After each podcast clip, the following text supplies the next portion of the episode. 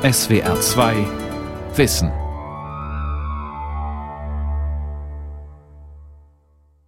Mit dem Thema zum 50. Todestag Adornos Kultur und Verwaltung Teil 2 am Mikrofon Ralf Kaspari.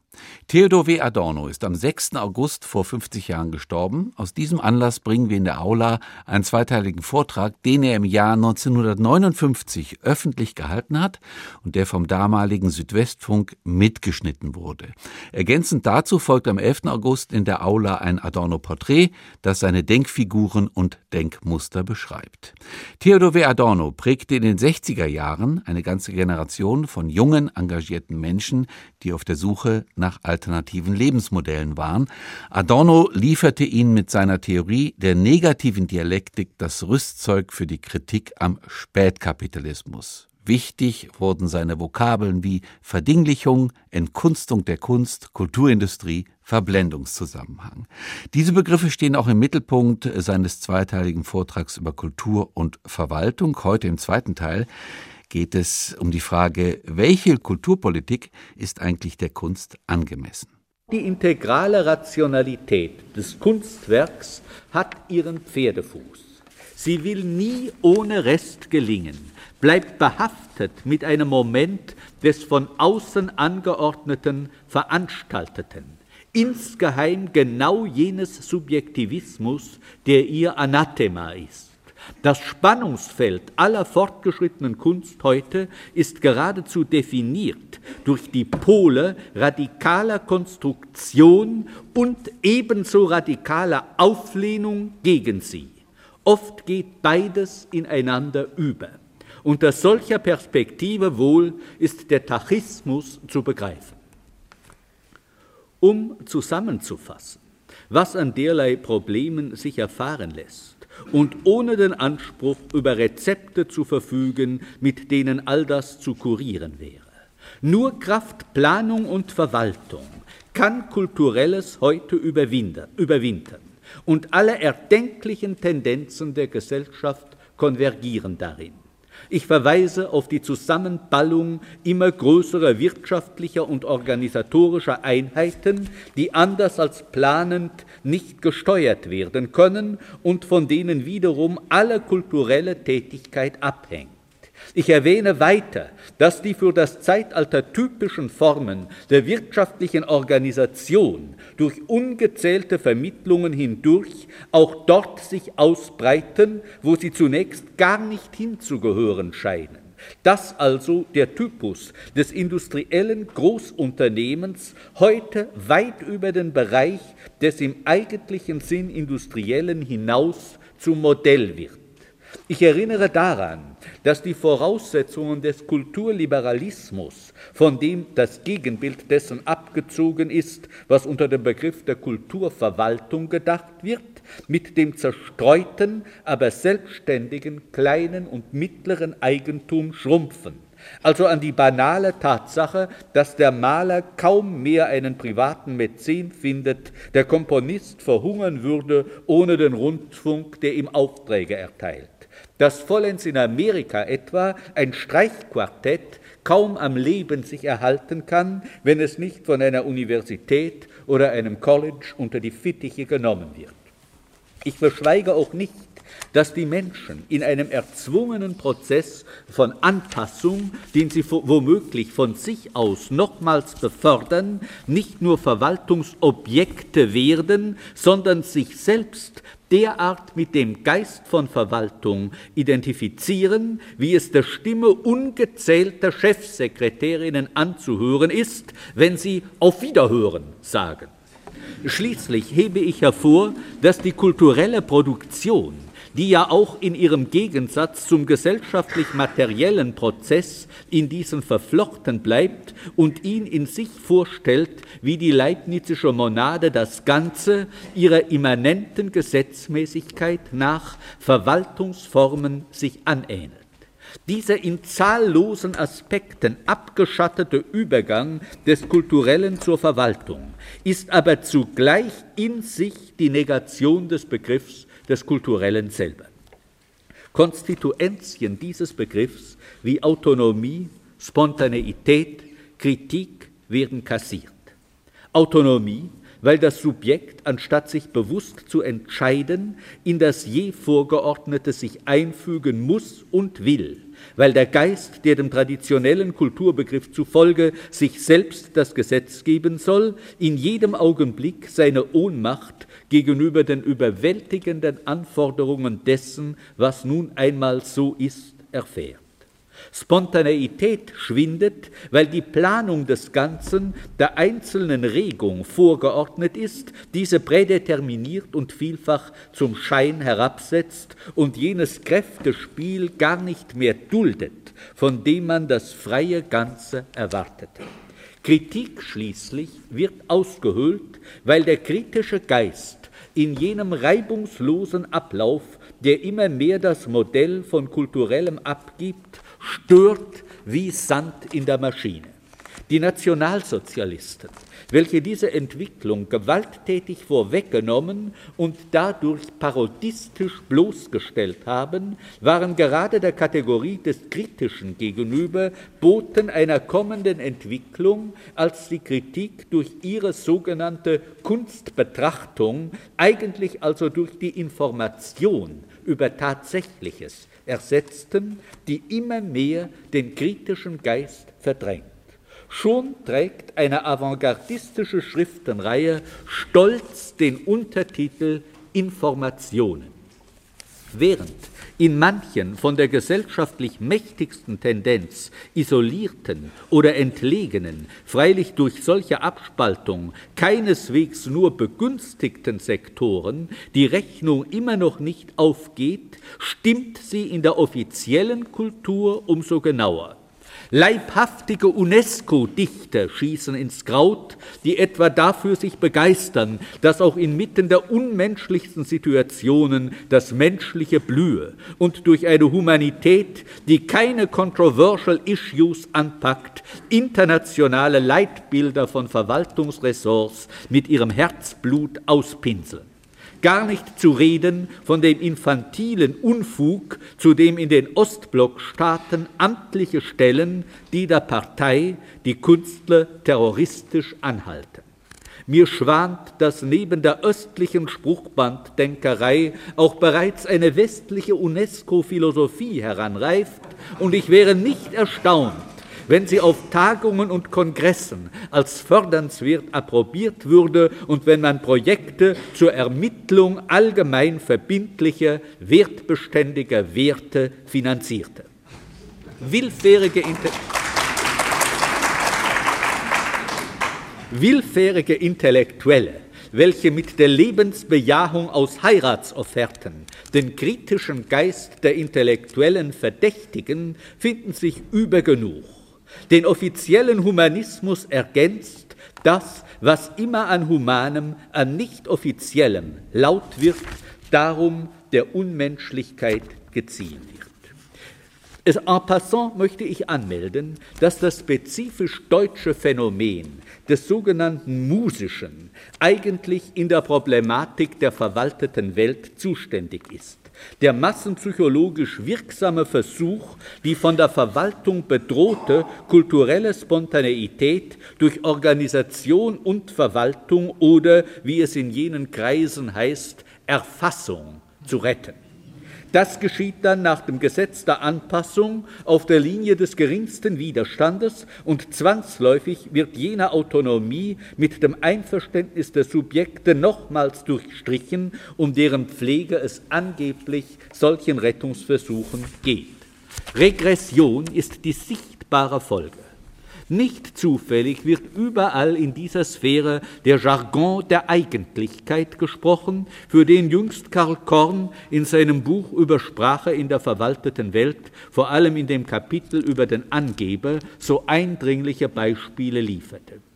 Jener für die verwaltete Welt charakteristische Jargon, in Deutschland heute eine der schlagendsten Manifestationen des heraufkommenden Geistes, ist keineswegs die Verwaltungssprache alten Stils, wie sie heute nur noch in rührend subalternen Aktennotizen herumgeistert. Die alte Verwaltungssprache, staubig und zopfig, bezeugt vielmehr noch eine relative Trennung von Verwaltung und Kultur und tut damit der Kultur wider ihren Willen Ehre an. Charakteristisch für den herrschenden Jargon der Eigentlichkeit aber ist die Fusionierung des Heterogenen. Sprachbestandteile aus dem individuellen Bereich, aus der theologischen Tradition, der Existenzialphilosophie, der Jugendbewegung, der Armee, dem Expressionismus werden von der Verwaltung aufgesogen und von ihr dann gewissermaßen reprivatisiert an die einzelne Person zurückerstattet, die nun leicht, frei und freudig vom Auftrag und der Begegnung, von der echten Aussage und dem Anliegen redet, als redete sie selber, während sie in Wahrheit bloß sich aufplustert, als wäre jeder Einzelne ein Sprecher, sein eigener Ansager über UKW.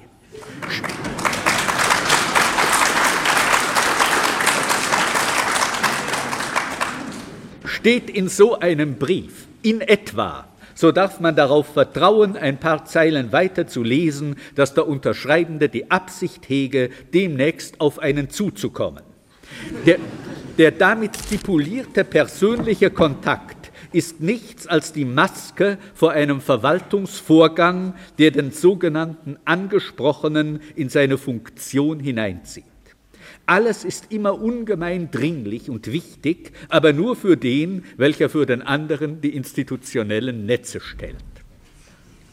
Oberflächlich aber scheint es mir, die Tendenzen, die ich eher Ihnen an einigen Modellen demonstrieren, als voll theoretisch aus ihrem gesellschaftlichen Grund entwickeln wollte, nun einfach der Verwaltung aufzubürden und ihr gegenüber im Sinn eines philosophisch überaus anrüchigen Begriffs von Innerlichkeit sich mit der reinen sogenannten echten Kultur zu trösten. Die so reden, sind die Ersten, die über das Unreglementierte herfallen. Ich habe seinerzeit im Darmstädter Gespräch 1953 gesagt, der Bürokrat sei der Sündenbock der verwalteten Welt. Ein solcher Sündenbock ist auch der Verwaltende, der als Kulturmanager beschimpft wird. Was an den von mir bezeichneten Momenten zutage kommt, präsentiert in Wahrheit der Kultur selber die Rechnung. Jene ist überhaupt nichts der Realität gegenüber isoliertes, auch ihrem spezifischen, von der Realität abgehobenen Sinn nach, womit sie als Idee über das Bestehende hinausschießt, das ist zugleich eine wie immer ferne und vermittelte Anweisung auf reale Verwirklichung und wird nichtig, wo dies Moment ganz abgeschnitten ist. In gewisser Weise wiederholt an der Kultur die Verwaltung nur, was dieses selbst gefrevelt hat, indem sie von je zu einem Stück Repräsentation, zur Betriebsamkeit, schließlich zu einem Sektor der Massenbehandlung, der Propaganda, des Fremdenverkehrs sich machte. Nimmt man den Begriff Kultur nachdrücklich genug als die Entbarbarisierung der Menschen, die sie dem Zustand bloßer Natur enthebt, ohne diesen Zustand durch gewalttätige Unterdrückung erst recht zu perpetuieren, dann ist Kultur überhaupt misslungen. Sie hat es nicht vermocht, die Menschen zu ergreifen, solange ihnen die Voraussetzungen eines menschenwürdigen Daseins abgehen. Nicht umsonst sind sie stets noch aus verdrückter Wut über ihr Schicksal, über die tief gefühlte Unfreiheit zu barbarischen Ausbrüchen bereit. Dass sie dem Schund der Kulturindustrie, von dem sie halbwegs selber wissen, dass es Schund ist, zulaufen, ist ein anderer Aspekt des gleichen Sachverhalts und wahrscheinlich nur an der Oberfläche ein harmloser. Kultur ist längst in sich selber fragwürdig, zum geronnenen Inhalt des Bildungsprivilegs geworden. Dass sie nun als verwalteter Anhang in den materiellen Produktionsprozess sich eingliedert, ist dazu einzig das Komplement. Gerade diejenigen, die kulturell arbeiten und zu denen ich mich, um kein Missverständnis aufkommen zu lassen, rechne, sollten erst vor der eigenen Tür kehren und die Voraussetzungen und Widersprüche des eigenen Tuns bedenken, ehe sie mit neidischer Überlegenheit die Verwaltung schelten. Sonst bleibt ihre Kritik bloß ideologisch der restaurative Wunsch nach einem Zustand, dessen gesellschaftliche Bedingungen nicht wiederherzustellen sind. Meine Damen und Herren, man braucht nicht der Suggestion zu erliegen, man müsse nun sogleich das sogenannte Positive bringen und wird sich doch nicht dabei bescheiden, all jene Schwierigkeiten aufzuzählen, um kopfschüttelnd beiseite zu treten, weil die objektive Möglichkeit zum Besseren verstellt sei. Der Radikalismus, der sich alles von einer Veränderung des Ganzen erwartet, ist nicht nur abstrakt, weil auch in einem veränderten Ganzen die Problematik des Einzelnen hartnäckig wiederkehrt, sondern er verliert vollends an Gewicht, wenn die Idee solcher Veränderung ins Chimärische verblasst dann dispensiert sie von jeglicher Anstrengung zum Besseren, sabotiert schließlich alles produktive Tun, alles Bessere überhaupt. Überforderung ist eine sublime Gestalt der Sabotage. Andererseits ist nicht zu verkennen, dass in der Frage, was nun zu tun sei, immer eine Art gesamtgesellschaftliches Subjekt vorgestellt wird, eine Gemeinschaft von Hommes de bonne volonté, die sich nur um einen gigantischen runden Tisch zu setzen brauchten, um das Missratene in Ordnung zu bringen. Aber die Schwierigkeiten des Kulturellen, an welche der billige Begriff der Krise nicht heranreicht, gründen so tief in objektiven Gesetzmäßigkeiten, dass der individuellen Bona Voluntas enge Grenzen gesetzt sind. Nicht darf dort ein einstimmiger Wille fingiert werden, wo objektive und subjektive Antagonismen das Unheil hervorrufen. Schließlich verweist die Drohung, welche der Geist von der Rationalisierung erfährt, darauf, dass die Irrationalität des Ganzen unverändert fortbesteht und dass jede partikulare Rationalisierung dieser Irrationalität zugute kommt, indem sie den Druck eines blinden und unversöhnten Allgemeinen aufs Besondere verstärkt. Aus der Antinomie von Planung und Kulturellem drängt fraglos der dialektische Gedanke sich auf, das nicht geplante, spontane sei selber in die Planung aufzunehmen, ihm sei Raum zu lassen, seine Möglichkeiten seien zu verstärken. Dieser Gedanke enträt nicht des gesellschaftlichen Rechtsgrundes die Möglichkeiten der Dezentralisierung, die gerade bei dem ins Utopische entwickelten Stand der technischen Produktivkräfte heute absehbar werden, kommen ihm entgegen.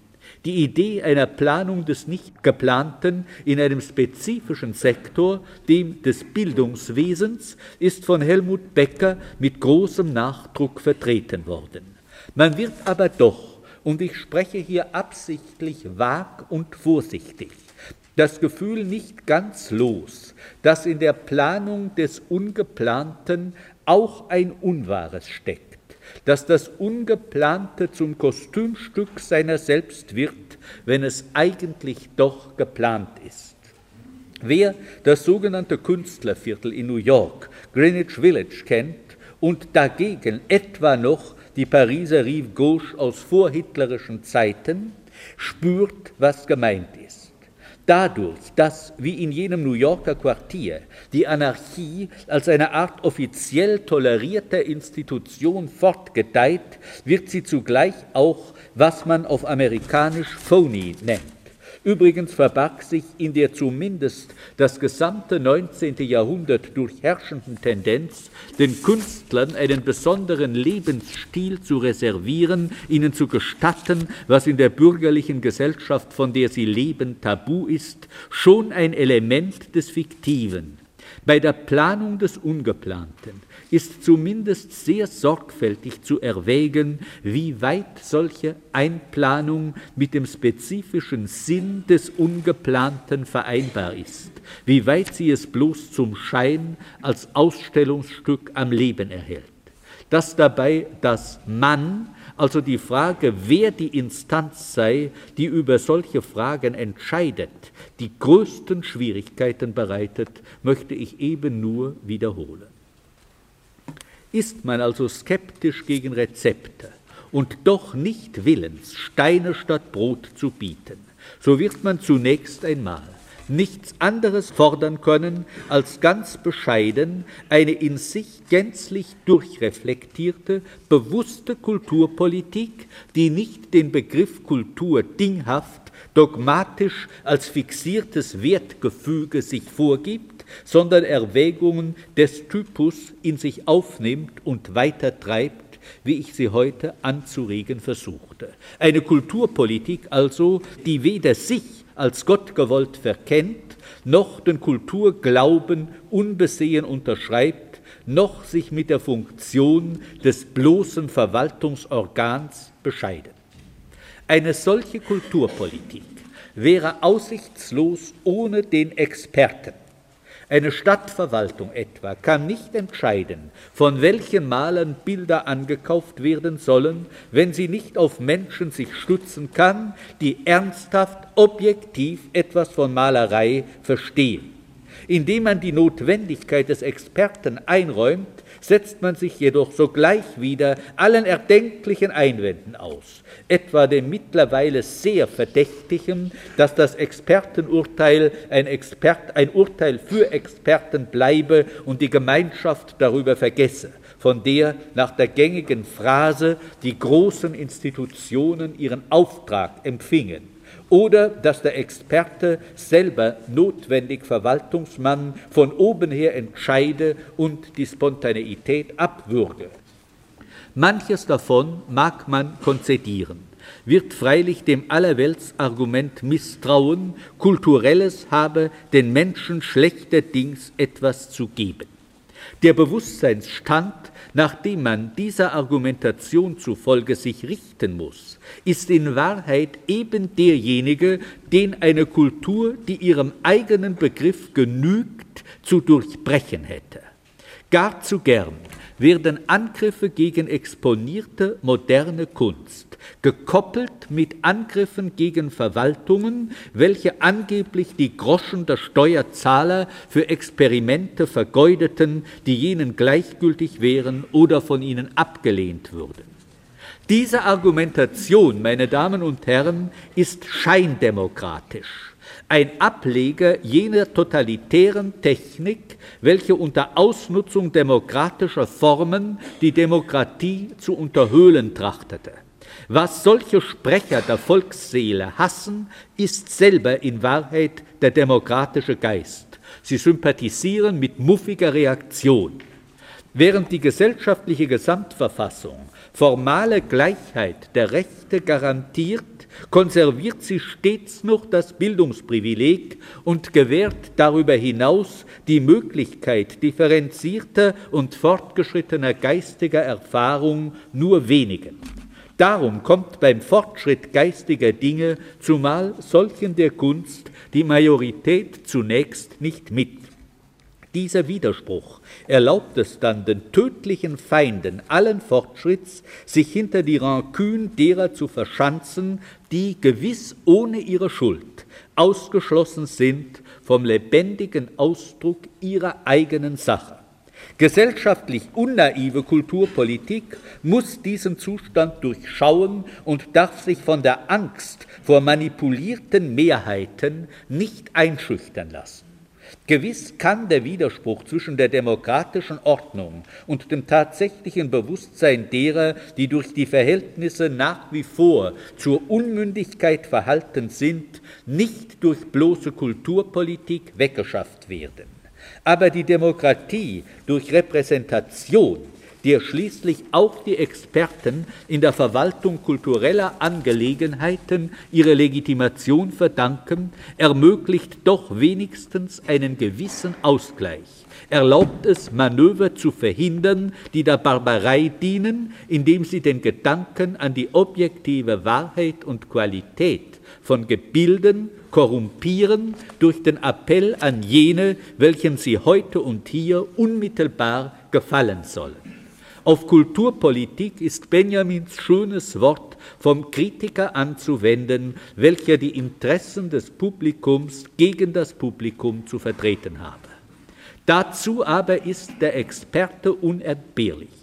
Die Sehnsucht nach solchen, die über das Expertentum hinaus wären, markiert meist nur die Regression oder den Wunsch nach Technikern der Kommunikation, mit denen, eben weil ihnen das Verständnis der Sache selbst abgeht, bequemer auszukommen ist und die in ihrer eigenen Politik sich besser anpassen.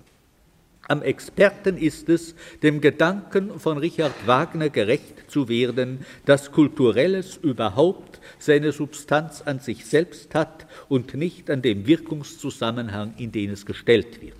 In kulturellen Dingen gibt es keine reine Unmittelbarkeit. Das Subjekt vermag nur durch die Vermittlung der sachlichen Disziplin hindurch sich auszudrücken, so wie sie einstweilen jedenfalls vom Experten repräsentiert wird. An den administrativen Stellen freilich liegt es, solche Experten auszusuchen, deren Autorität die der Sache ist und nicht die bloß personelle Prestige oder Suggestivkraft. Unsicherheit und schlechte Irrationalität sind dabei unvermeidlich. Allein schon deshalb, weil der selber ein Experte sein müsste, der entscheidet, wer Experten sind, ein fataler Zirkel. Meine Damen und Herren, ich komme zum Ende. All das wäre entmutigend. Die ventilierten Vorschläge hätten etwas Flügellahmes, meinte ich nicht, das, was ich Ihnen entwickelt habe, noch einen Denkfehler enthält. Ich habe insofern nämlich der verbreiteten Gewohnheit mich anbequemt, an das wenigstens angeknüpft, was die herrschende Überzeugung ist, dass ich die Kategorien Kultur und Verwaltung als das nahm, wozu sie ja in der Tat durch die geschichtliche Entwicklung in weitem Maß geworden sind, als statische, diskret gegeneinander abgesetzte Blöcke, als bloße Gegebenheiten. Verharrt man bei dieser Konzeption, so bleibt man selber im Bann jener Verdinglichung, deren Kritik den Nerv aller triftigeren Besinnungen über Kultur und Verwaltung ausmacht. So verdinglicht beide Kategorien sind, beide sind es nicht ganz und gar, und beide weisen wie noch die abenteuerlichste kybernetische Maschine auf lebendige Subjekte zurück. Das bedeutet aber, dass das spontane, noch nicht ganz erfasste Bewusstsein die Institutionen, innerhalb deren es sich äußert, immer wieder auch umfunktionieren kann. Die Garantien, die eine liberal-demokratische Ordnung dem Individuum bietet, sind hoffentlich einstweilen stark genug, dafür zu sorgen, dass das Individuum auch in der Institution und mit ihrer Hilfe zu deren Korrektur ein weniges beizutragen vermag. Wer der Verwaltungsmittel und Institutionen kritisch bewusst sich bedient, vermag stets noch etwas von dem zu realisieren, was anders wäre als bloß verwaltete Kultur, wofern er nur selber nichts nachlässt von den Forderungen der Spontaneität und Verantwortung, ohne die keine kulturelle Produktion gedacht werden kann. Die minimalen Unterschiede vom Immergleichen, die offen sind, vertreten wie immer auch hilflos das Ganze. In den Unterschied selbst, in die Abweichung hat sich Hoffnung zusammengezogen. Sie hörten den zweiten Teil des Vortrags Kultur und Verwaltung von und mit Theodor W. Adorno. Sie hörten einen Mitschnitt aus dem Jahr 1959.